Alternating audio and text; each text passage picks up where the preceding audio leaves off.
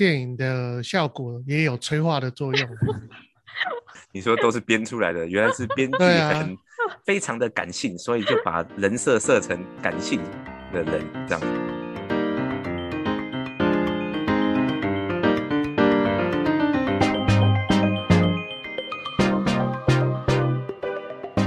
欢迎收听《八九第一盖洋话题》。大家好，我是 Peggy。大家好，我是森森。大家好，我是 Wilson。好，今天要来聊什么？今天要来聊理性、理性与感性，差点讲不出来。我知道是一部电影，你有看过吗？呃，没有，但是我记得这部电影好像很有名，应该是很有名才对啊，大导演拍的嘛，对不对？好像，哎、对啊，没错，是很有名。其实我好像也没看过、哎，爽哥，你有看过吗？没有啊，那今天话题就到这边啦，谢谢大家。谢谢大家的收听。没有，不是不是的，不是不是要聊电影的。如果要聊电影，又要聊到那个大支枪去了，那个可是你们又还没有看，先不能聊。啊你看过了？我我看过啦、就不能聊，不然会剧透啊！你们这样子，哎呀，剧透没关系啊，你看我们现在那个在这边都没办法出去看，很可怜，OK，，可以啊，只是看你要不要而已啊。好就了，会被那个、啊、听众们变掉啊，抵制。好了，我们现在在聊那个理性与感性，就是你在做决定的时候，你是理性人还是感性人？我怎么觉得好像在骂人呢、爽哥，你觉得你是属于那种理性的人，还是属于感性的人？应该说，说会会是属于耳根子软的人吗？大部分是理性的人，那什么时候才会是感性的人？就是可能自己想要的东西的时候啊，就真正很想很有兴趣的东西的时候啊，哦，等一下，那你讲的这种应该是属于，如果你去买东西，那样东西是你很喜欢的，被店员多讲几句你就不行了，对不对？被店员不会啊，我不理他啊，啊，真的吗？可是如果那样东西嗯本来就是你很想要的呢，那我就会买了。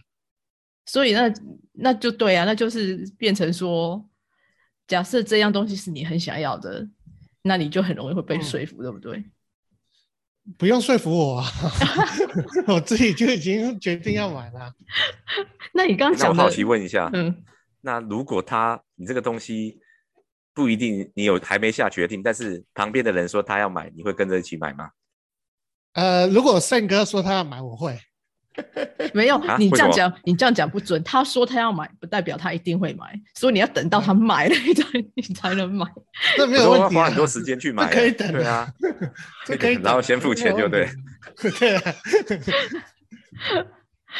不然一直在那边讲说买买，对，这个投资不错啊，我学到了。对对对对，就是那种，就是这跟有点像股票，哦我们报名牌有没有？嗯，我觉得这只不错不错，应该要买应该要买，结果现在还没买，爽哥就已经先买了。哎，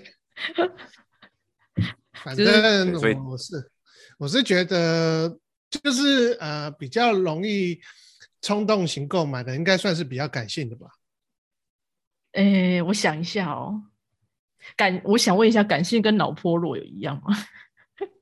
嗯 我觉得有一点呢、感性跟脑波弱，我想一下比如哦，说，比嗯如说你会不会很容易因为逢年过节就中中了那个要要去购买的那种？你是说类似像那种什么圣诞节有一些广告，或是对啊，就是好像就应应该要买一点什么东西这样子。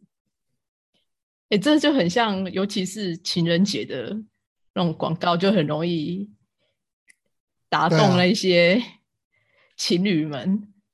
嗯，是的，这种会不会是另外一种？它其实应该偏向理性啊，因为就是那个广告或行销商都已经把它设定为那个 SOP 啊，就说你每到这个节日就要做这件事，所以它变成例行公事这样。是被洗脑的意思吗？对对对，然后就变成说，大部分的人都会觉得说，哦，我这一个节日就要做这件事，会不会是这样？哎、你你这一讲到这个，我突然想到啊，中秋节烤肉，嗯，中秋节烤肉不就是被厂商给设定出来的一种行为吗？这算是我觉得是啊，对啊，这就我觉得就是多多少少会变成就是说，哎，要去做这样的事啊。那就会容易买东买西的啊，这样子啊。那如果你你是，我觉得这个就是有时候会很容易，就是跟着哎，好像大家那个一起同时间要做这件事情才合合乎那个气氛的话，嗯，那就应该是感性的人吧，感性多过于理性的，对啊。那如果有那种不合群的，哎哎，我不要那种自己默默的在旁边的话，那那种就应该比较理性的，坚持自己的想法的人呢。哎，可是这样子的话，是这个算是比较大众型。可是你像在工作上啊，你自己会觉得你是比较理性还是感性？哎，我是理性的啊。工作上是理还是理性的？我觉得应该是吧。不会有那种就是，可是哎，我觉得这样我比较想要问神，因为他是属于算是主管职啊，会不会有那种就是你？下面的同事啊，不好意思啊，我已经降级了。然后听众说 听他在胡乱，原来什么都不是。对啊，就是应该算是，就对啊，就是你的同事，如果说哎，可能有什么事情做不到，来跟你拜托，也不是拜托来跟你讲，哎，会不会就心想说啊，没关系啊，什么你会承担之类的。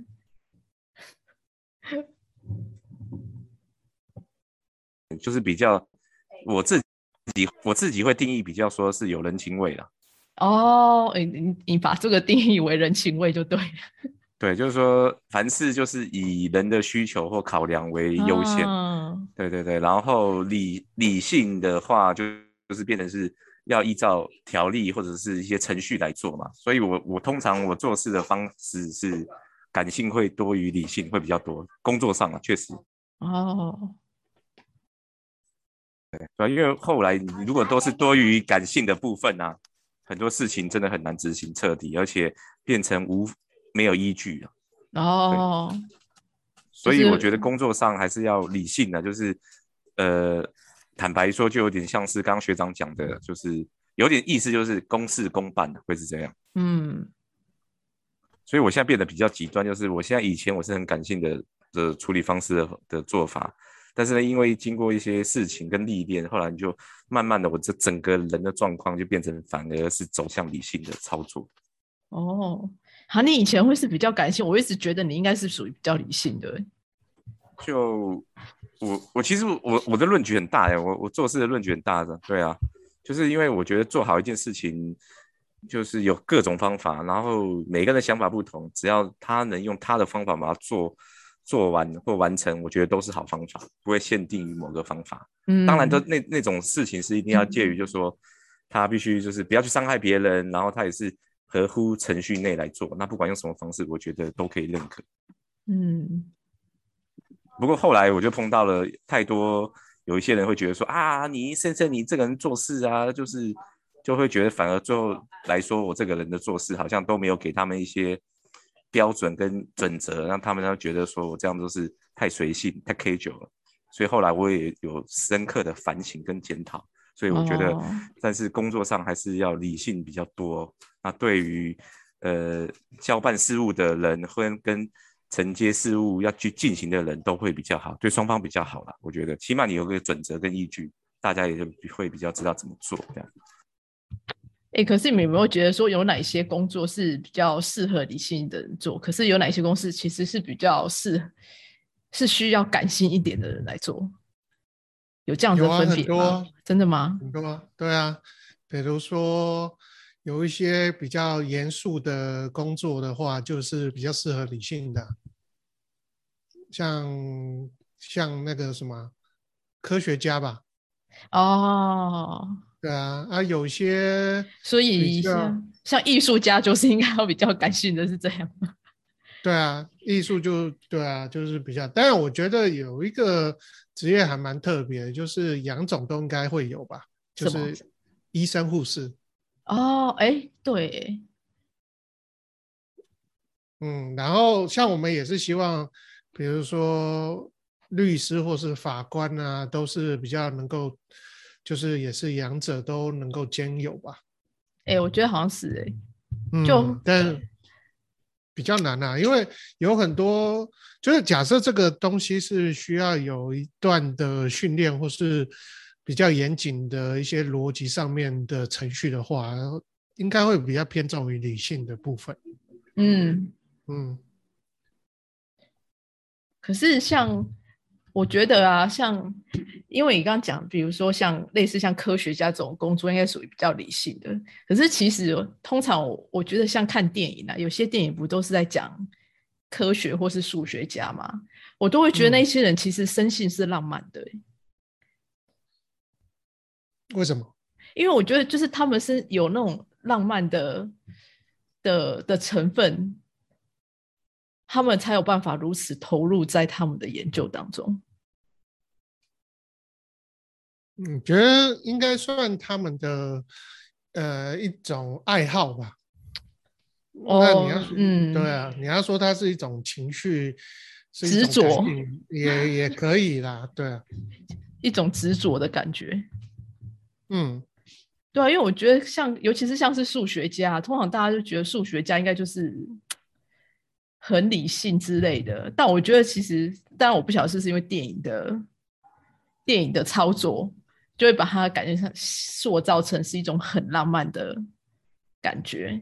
那但但至少就我来看，就是那一些真的很投入在自己的研究的人啊，我觉得他们都应该是，我都觉得他们是很感性的人哎、因为如果真的很理性的，搞不好他就无法如如此投入了。搞不好电影的效果也有催化的作用。你说都是编出来的，原来是编剧很非常的感性，所以就把人设设成感性的人这样。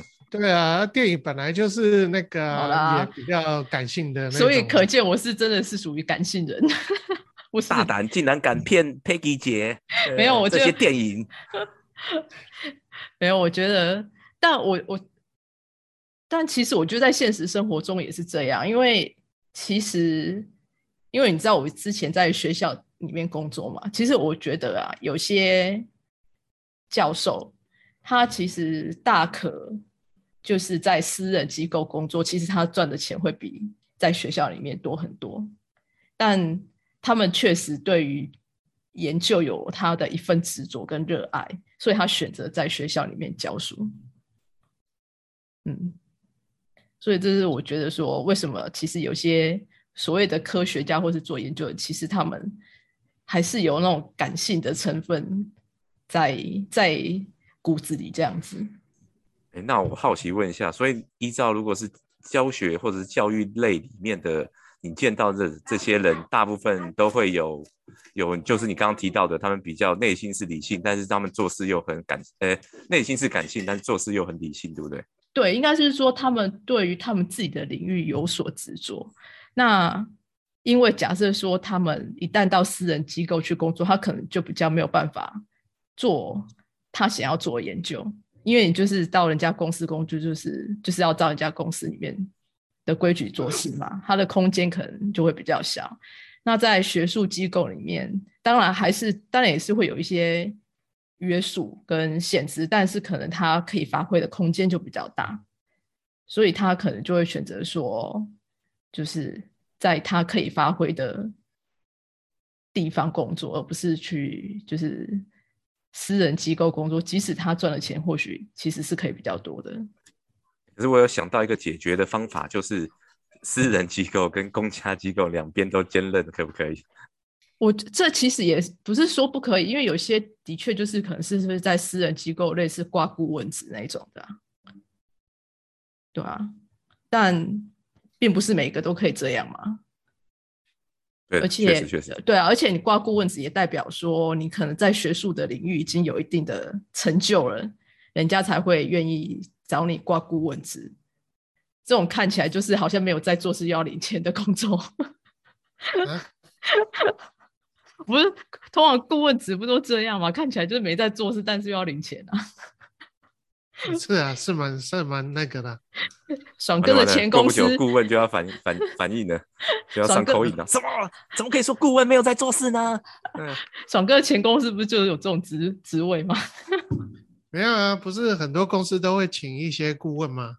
对啊，对啊，就是提一些 SOP 上面的改进方法啊，或是什么嗯新的一些那种就是准则，或是新的一些理论呢，然后嗯给公司的人来尝试啊，来试试看这样子。对啊，哎所以学长，你之前的公司的顾问都是这样这样，他们到底在干嘛？啊，我也不知道，那他一个礼拜来几天，还是每天来，还是偶尔来？不用来吧，顾问就不用进公司，要吗？有啦，还是有些会签啊，比如说呃一个礼拜来一天呐、还是干嘛之类的。但不来会怎样啊。对啊，但我我真的不知道他顾问干嘛 就是给你咨询用，会不会？不是啊，可能就算我知道，我也没什么在 那个吧。就是我觉得就是呃，看他们是不是从外界有带来一些新的东西啊，大概是嗯这样嘛。可是有有你们有你的前公司，看来好像是没有，是不是？呃，应该说不是不是我我们公司啊，是我所经历过的请顾问的，好像都就还好了，效果效果就还好了，对啊，除非除非说主事者就是或者是整个团队很清楚的知道，呃，这个顾问是可以弥补到他们团队哪什么不足的地方，不然我就觉得可能就是一个秀吧。哦，所以你你其实这样讲，就是其实有这样子的顾问的的职缺的公司，大部分都是走感性路线嘛，不是走理性路线，就是可能啊，请来就是当门神的之类的也有可 能，也有可能，我就说我是比较理性的啊，哦，我就觉得就就还好啊，就是 看不到实质的东西就对，就就你来说看不到实质的就，觉得就对啊，就对我来说是还好啦，就这样啊，对啊，嗯公司要请我也是尊重啊，就这样啊，对啊，只是对啊说对啊，你当然你因为你也不能做决定啊，对啊，我就尊重啊，大声的喊出来，不行！那没有啊，我喊不行，没有人理我啊，对不对？没错没错，对啊，嗯，就我就觉得还好啊，就这样而已啊，对啊。而我我是觉得啦，感性跟理性的应该不会是完全的啦，就是可能嗯某些部分是感性，某些部分是理性吧。对啊，那就看你是做什么的决定，嗯会有嗯，不一样的吧。因为理性过头就就觉得有点严苛嘛，这个人是很像酷吏这样子，还是什么之类的，就那感性过头就觉得这个人是不是脑筋有问题啊？爬带没爬带啊，没没原则，学长，你说到我了，对，太太过于随便天真，过我觉得不是随便，就是天真浪漫、不食人间烟火的这种感觉吧。如果太过感性的话，对啊，就是吃米不知米价这种感觉啊。那我觉得大部分人都是就是都有啦，只是看做什么决定，然后比例是不一样的这样子而已。哎，可是这样的，我我们刚刚讲到工作，因为我现在还蛮好奇，就对家里人，因为像 Sam 有有小孩嘛，你觉得你对小孩是理性多于感性，还是感性多于理性？小孩我觉得对啊，该是理性小孩目前，嗯，因为一开始小小朋友他很多的东西不知道，或者是生活作息不知道，一定要先给他正确的一些资讯，所以偏向理性比较多。呃，军事化教育，对，军事对，不然人家就要打过来啦啊，不是？对，啊，可是我觉得，如果是女生的话，就不是变成是感性的。对啊，女生应该是不一样吧？我觉得女生就会不一样了，因为你是两个都男生。呃 Michael，好吧 Michael，然后扣他来回应，请他有听这一集的时候务必来回答一下，谢谢。对啊，我觉得男生跟女生应该是是会不一样。对啊，其实我对，因为我刚好我家的都男生，所以我其实要求会比较严格一点，就是基本上的事情，生活作息的事你一定要做到嘛。比如说嗯该准时吃饭就吃饭啊，然后睡觉睡觉嘛。那这个作息你都做不到，那你凭什么再跟我讲说、啊、我要干嘛？我要看电视，我要打 Switch 呢？不行，No way，对不对？嗯，好，就是要有原则。有原则，有就原则的父母。呃要对某些事理性，但是相对就是当他们出包，然后要不被挨骂，你可能已经跟他们讲了，也骂完了之后，那个那一段后面的的部分就变成是感性面。哦是哦为什么要跟他讲？对对对，要要解释嘛，你你总不能说。哦就就把他打骂一顿，揍然后他揍完之后也要就是要那个安慰他一下，就对。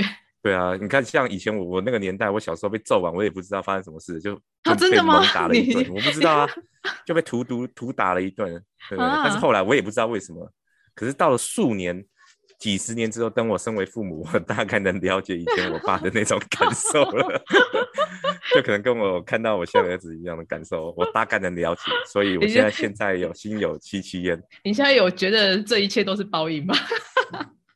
我我应应该说轮回啊，是轮回，故事会不断，历史会不断的上演。就是哦为什么会发生这个事？那就是不断的上演，就是历史嘛。历史就是我我们那个古往今来来做个那个那个对，给你一个提供个资讯跟反省。哦那后来就发现说，哎，真的历史会不断的重演，是真的。哦，所以我觉得啦，像刚刚学长讲的没错，就是看你做什么事，然后再分为这对这件事的理性跟感性。但是我相信每个人的可能感性跟理性的比例点不一样，但是事实嗯上还是看你对什么事，比如说工作，比如说是教育，或者是对对买东西，我觉得感性理性就就会不同。对，那哎，那爽哥，你觉得像你对你爸妈是属于理性还是感性？嗯、理性呢？理性，对爸对啊妈是理性是不是？你对爸妈都这么军事化 就对了，军事化不教育，吃饭全部倒掉。没有，不吃饭是我。对，只喝可乐。不好意思啊，报告，可乐已经涨价了，现在那个已经涨到三十五块了。对啊，可是你对你对你爸妈是理性的哦，为什么？就是因为感性也听不懂，是不是？就是讲不听。没有，我觉得就就个性就是比较理性吧。我我我觉得就是会讲，跟爸妈是会讲道理的那种。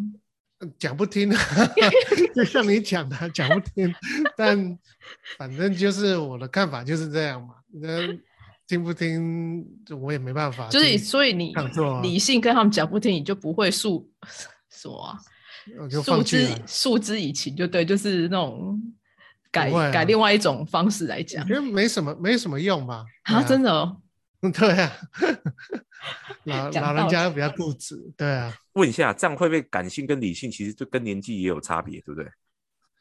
不知道哎、可能有吧。那但我觉得男生女生也会有，嗯，那那那你们会觉得你们生活周遭的人是感性的人多呢，还是理性的人多？我觉得，我觉得我好像是感理性的人多哎，我觉得被社会磨过的人就会理性的人比较多。哦，我知道你们，因为因为可能 Peggy 姐她，你生活周遭的人都都是你的室友，就是比较工科类的，所以就比较理性，对不对？应该是这样讲。他，我觉得，哎、我觉得其实他是属于感性的人哎、我就不，我不觉得他是属于理性的人，他是属于感性成分比较多，他是属于凭感觉在做事的人，嗯嗯，你的室友吗？对，他是属于凭我感觉得做事。我觉得你的室友应该是感性的人。哦，是哦，你也这么觉得？嗯，我觉得他是啊。嗯，对，我觉得他是他是属于，即使他是念理工的，但他是我觉得他是感性的人。对，他会说，其实他都会说，他念理工是是，当然不是属于被逼呀、但他是属于为了生活而去念的。你懂我意思生活为什么就是比较可以找到工作，在印度念理工科的比较有出路，是这样吗？不管在哪边都是这样吧。嗯，就是出路会，就是他工作机会会比较多啦。对啊，所以他、对，所以他会觉得说他念理工是是是是因为这个原因，并并不代表，但他不他不会讨厌，但并不并不代表他是真的很喜欢。他可以把这件事做得很好，但不代表他很喜欢做这件事情。嗯，对因为我觉得，我觉得有时候应该要寻求一下 balance 啊，就是对啊，可能两边都要那个。对啊，就是为了生活没办法嘛。对啊，为了生活，只好做出那种选择。嗯，哎，可学长，为什么你刚刚会说被社会化很多、被社会化很久的人也是会变比较理性的、为什么？那因为你刚出社会的时候，你一定会觉得说那个嘛，就是天真，啊，对啊，就是哎怎么样怎么样这样，后来你发现实际上应该不是这样了，你的意思是说，刚出社会的时候都觉得到处都好香，对啊，然后一进入职场后，全都是屁，都是骗子。没有哎，这其实这样我我还我还蛮好奇的，你们就是进入就是在台湾大学毕业后进入职场的第一个第一份工作啊，会有让你觉得很震撼吗？就是觉得让你觉得说，哎，职场原来是这个样子。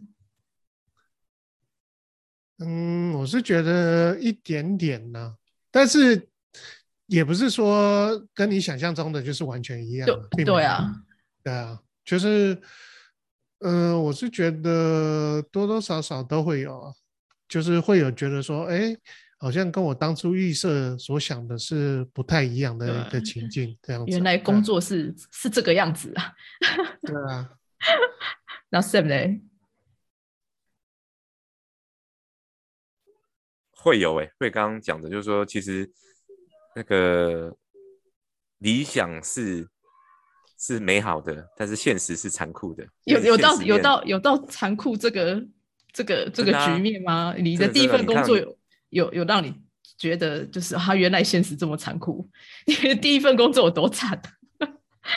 就其实你看，应该你们也知道，就刚出社会新鲜人，就是基本是上面交办你要做什么，你都要做啊。所以以前我刚出社会，我的正式的第一份工作，就是我在退伍后回来的第一份工作，就是嗯我我的我的工作性质全部兼呢、比如说我我是车贷嘛，那我还是刚出菜鸟的车贷，比还要修车吗？哎，真的，我现场也要跑，我现场也要跑，也要去了解说它是怎么修的过程，然后原物料是怎么进的，你也要了解。嗯然后如果原物料有问题，你要负责去解决。嗯，然后最后到那台车拼装完，你要准备推销给客人，然后最后甚至呃，你要把这台车出货给客人的时候，你要想办法出货。我就是一条龙式的自己做法。然后就是说，原本一开始想说，哦，我的任务只是销售这台车，可是啊后来我才知道，原来你是从车的零件到到组装，到最后的合成，到销售，到最后送给客人，你都要知道，你都要会。哎，可是你后来不会觉得说啊，我其实学了很多吗？离开这份工作的时候，呃，我觉得会会也嗯会给你不同的启发，对啊，就是让你让我瞬间就想说，我不想要干车贷了，谢谢。那你现在不是还在吗？还是在因为做车贷吗很累啊，因为很累，就很累，所以后来我不做车贷之后，又休息了一段时间。休息完之后再，再重新思考这一下，然后我觉得，可能那一段时候的刚出社会的人是比较感性的人，就觉得说很有冲劲，很有雄心壮志，嗯，然后瞬间被浇熄的时候，就发现说，哎，确实就刚才学学长有讲到一个重点，就是人在历练之后，就是可能会偏理性比较多。嗯，哎、可是像我觉得我第一份工作，当然第一份，其实我那时候我觉得我应该对工作其实也没有抱有什么太大的想象或是什么的，但我觉得我还蛮幸运，就是我第一份工作的职场里面，同事啊跟主管人都很好，我觉得是真的是非常好的那一种，就是我你会觉得说，其实他们就有点类似像真的是有像家人的感觉，所以我其实那时候离开第一份工作也是还蛮舍不得的，就觉得后来我觉得想想，哎、其实我还蛮幸运，第一份工作，当然工作的做的内容跟我想象中的会有点不太一样，但起码我觉得是有学到东西的，嗯，后来就觉得说到其他公司，觉得嗯，好像真的每个职场的那种每间公司的文化都不太一样。那个时候我就会觉得说，哇，原来人家讲的那种什么公司文化是这样。嗯哎，我好奇对问一下，你是喜欢那种就是前辈带你的那种人情味呢，还是说公司那种 SOP 的流程？我觉得这应该是两个都要有、欸，我觉得很难说，就是我这你这样讲，其实有点类似像公司的教育训练应该要怎么走嘛，就是是要有类似像 mentor 的制度，或者是说就是比如说就是跟你讲 SOP 一本一本 SOP 给你自己看，就是照这样子，是这个意思吗？哎，就我比较好奇，到底哪一种？我觉得这没有哪一种，一定是两种，一定要并行的。就是你刚刚说的比较好的，你的前公司它是哪一种？就是说，我觉得他会比较你也 OK，然后公司的文化就是流程也非常清楚。其实你这样讲，我就我就我我就有回想到说，哎，比如说我一进去了，他是怎么帮我做教育训练嘛？其实，因为我那个公司其实也算是蛮大间的公司，所以公司当然有他自己的 SOP。比如说你你要出一张单，你要要怎么走，要盖几个章，这一定是要的嘛。就是说，你这份文件一定要盖几个章之后才算完成。然后你自己，比如说你你要核说，哎，哪些东西是要要有填到那这个文件才算是完整，才可以出单这样子。但这就是所谓的 SOP 嘛，他一定会给你一个准则。但是很多时候，你们应该也知道，就是不管在怎样的什么样的流程 SOP，其实总是有可能会有例外，或是说有一些特殊情况的时候，这个时候就是需要有你的就是你的学长学姐来带你之类的。所以我觉得这是两个都要并行，没有办没有办法说只有哪一个会比较好。哎，怎么停了？睡着了，睡着了。没有没有，心有戚戚焉，心有戚戚焉，不然你怎么带？没有你你讲完了，我才会这样想啊，会思考啊，对不对，学长？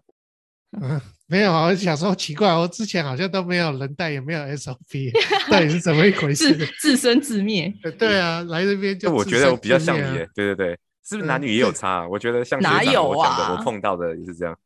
对啊，自己想办法活下去。自己想办法活下去。对啊，不过不过我觉得，呃，看一个人感性或理性，其实从旅游蛮容易看得出来的。怎样？就是假设你跟他一起的话，呃，比如说就是今天要去做什么，然后都有一个完整的计划，然后哦，对这种就比较理性的嘛。那有些就是走走停停、走走看看，这种就比较感性的嘛，感性哦一点，的嘛。哎，你这样讲，我突然想到上上礼拜没有办法录，就是因为我自己跑去西班牙玩，啊，你跑去西班牙啊？我跑去巴塞隆纳玩，我自己一个人啊去，所以也是走走停停吗？我就是我跟你他自己讲一个去啊，对我自己一个人去，去去了四天三夜。难道又是绅士有的妻？没有啊，他叫我去的啊。哦，那这样很好啊，那旅费就已经凑到了，不错。呃，对对对，旅费旅费一半有人资助这样子。是怎样？是那边有什么节庆？是不是？没有啊，他就是他就是叫我说叫我去玩，因为现在就是欧洲夏天嘛，天气比较好，他就叫我趁天气就是不冷的时候可以去玩这样子。然后因为我们这边刚好我们这边这个机场有直飞巴塞隆纳，所以我们就想说，好啊，不然就去西班牙哦好了。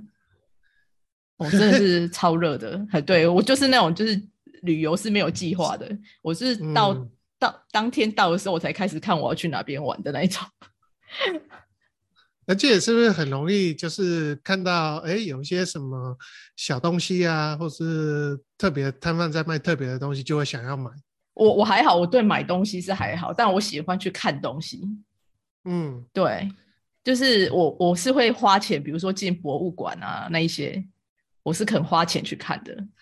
嗯，对，但买东西我就还好。那我觉得有时候就是看这个人在大钱上面的时候，花大钱上面的时候的决定吧。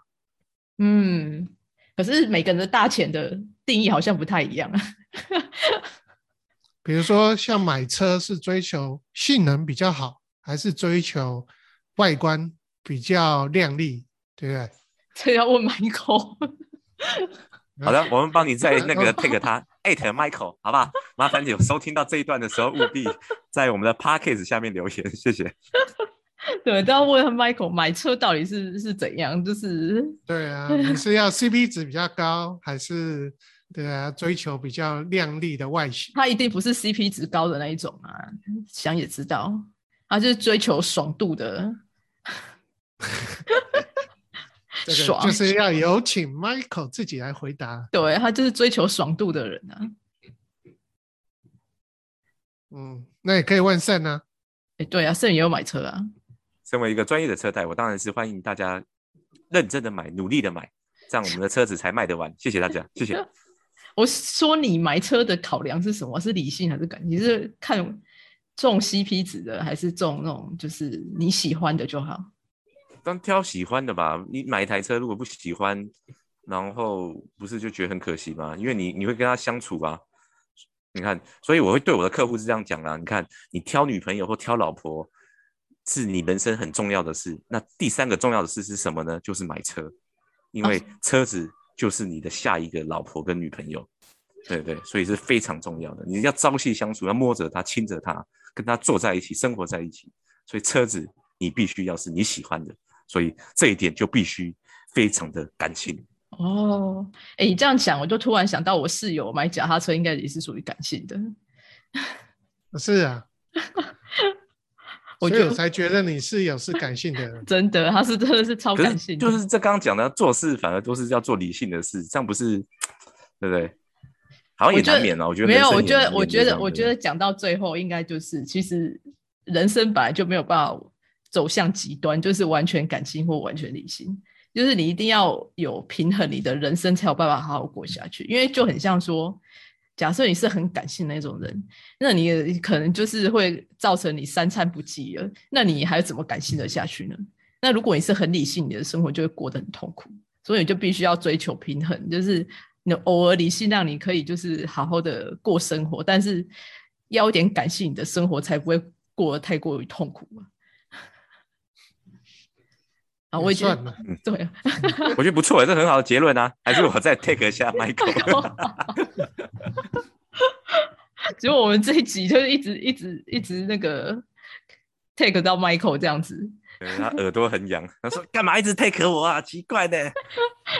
好了，我觉得好，我们今天也聊差不多差不多了。我刚好已经把结结论讲完，就是希望大家可以就是不要太极端，可以就是平在生活中平衡理性与感性。好，那我们今天就聊到这里喽，拜拜，拜拜，拜拜。